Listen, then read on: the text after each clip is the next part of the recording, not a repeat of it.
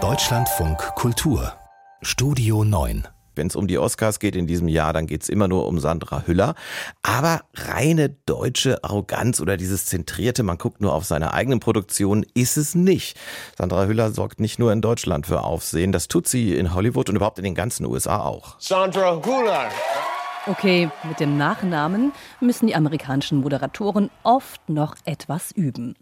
Aber die Begeisterung für Sandra Hüllers Schauspieltalent scheint in den USA ungebrochen. Late-Night-Talker Jimmy Kimmel ist voll des Lobes. You are an unbelievably great actor. Er ist mit der Begeisterung nicht allein. Seit Monaten überschlagen sich die Kritiken. Sandra Hüller, Schauspielerin des Jahres, titelt beispielsweise das Branchenmagazin Hollywood Reporter, noch bevor sie ihre Oscar-Nominierung für ihre Rolle in Anatomie eines Falls bekommen hat. In dem Drama spielt sie eine Autorin, die verdächtigt wird, ihren Mann umgebracht zu haben. Ich will, dass du eins weißt. Ich bin kein Monster, weißt du.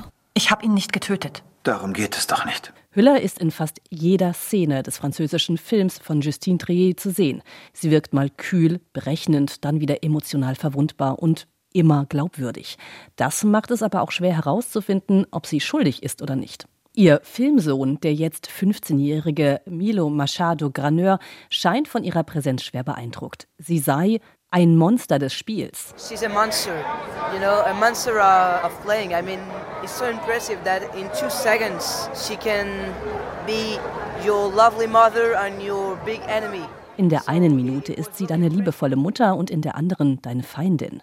Hüller ist eine versierte Theaterschauspielerin, bekannt dafür, bis ins Extreme zu gehen für ihre Rollen. Mit gleich zwei Filmen ist sie bei den Oscars vertreten. Anatomie eines Falls und The Zone of Interest, in dem sie die Frau des Auschwitz-Kommandanten Rudolf Höss spielt. Beide Filme sind auch in der Kategorie Bester Film nominiert. Damit macht sich Sandra Hüller quasi selbst Konkurrenz. Aber ich liebe die beide sehr und bin einfach froh, dass wir es hierher geschafft haben, dass die Anerkennung so stattfindet, wie sie stattfindet. Das ist einfach ein Traum, sagte Hüller der ARD bei den Golden Globes. In Hollywood wirkt sie in Interviews sehr bodenständig. Sie habe den Müll rausgebracht, als die Oscar-Nominierungen bekannt gegeben wurden, erzählt sie da etwa Jimmy Kimmel. I had to bring away uh, a lot of trash from my house because things are piling up sometimes. Als sie schon einmal bei den Oscars war mit dem Film Tony Erdmann, habe sie sich oft aus dem Saal rausbewegt. Und zwar in die Raucherecke. I decided to stay outside and the smoking area. Oh, you did? You smoked? Wenig später erzählt sie noch, dass es in deutschen Theatern öfter mal vorkomme, dass Menschen mitten in der Veranstaltung rausgingen. Eigentlich doch sehr unhöflich. Yeah, I think that's really impolite. Wer denn damals die Oscars moderiert habe, als sie immer draußen stand, fragt Kimmel. Who was hosting that year that you were there? Was it me? Lala, that was, was me. Yeah. Und sorgt damit für ein paar Lacher. Kimmel wird übrigens auch in diesem Jahr die Oscars moderieren. Vielleicht bleibt sie dieses Mal ja im Saal. Spannend dürfte das Rennen um den Titel als beste Schauspielerin allemal werden. Sandra Hüller tritt in der Kategorie unter anderem gegen Lily Gladstone an, die in Killers of the Flower Moon mitspielt, und Emma Stone mit dem Film Poor Things. Das ist natürlich die große Frage, wird sie diesen Oscar als beste Schauspielerin bekommen? Aber sie könnte natürlich auch noch anders gleich mehrere bekommen, äh, wenn auch noch mindestens einer der beiden Filme auch noch zum besten Film wird. Und Kathi Obermann, die heute mit mir im Studio ist, Kathi fände das, ich sag mal so, nicht schlimm. Ne? Ich fände das gar nicht schlimm, ganz im Gegenteil. Ich bin im Hüllerrausch.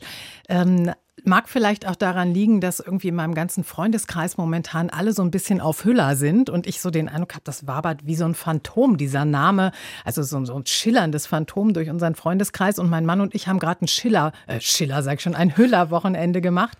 Wir haben uns erst Toni Erdmann zu Hause auf der Couch angeguckt und waren dann irgendwie wieder so geflasht von Sandra Hüller, dass wir gesagt haben, so, dann am Samstag Zone of Interest und am Sonntagmittag, ich weiß gar nicht, wann ich das letzte Mal mittags im Kino war, noch nochmal Anatomie eines Falls. Und ich kann nur sagen, ich habe mich wieder gefühlt wie mit 16 nach der langen Tanzfilmnacht. Ich war völlig hin und weg. Nun kann man das ja machen. Die beiden Filme laufen im Kino. Ältere Sachen kann man sich zu Hause im Fernseher angucken. Aber sie soll ja auf dem Theaterbühnen brillant sein. Oder? So ist es. Ich habe auch versucht, ähm, jetzt im Zuge dieser Faszination von ihr nochmal irgendwie Karten zu ergattern. Sie spielt nämlich ähm, äh, am Schauspiel Bochum momentan den Hamlet, schon eine ganze Weile, äh, und gastiert damit äh, rund um die Leipziger Buchmesse auch in Leipzig. Keine Chance, Tickets zu bekommen.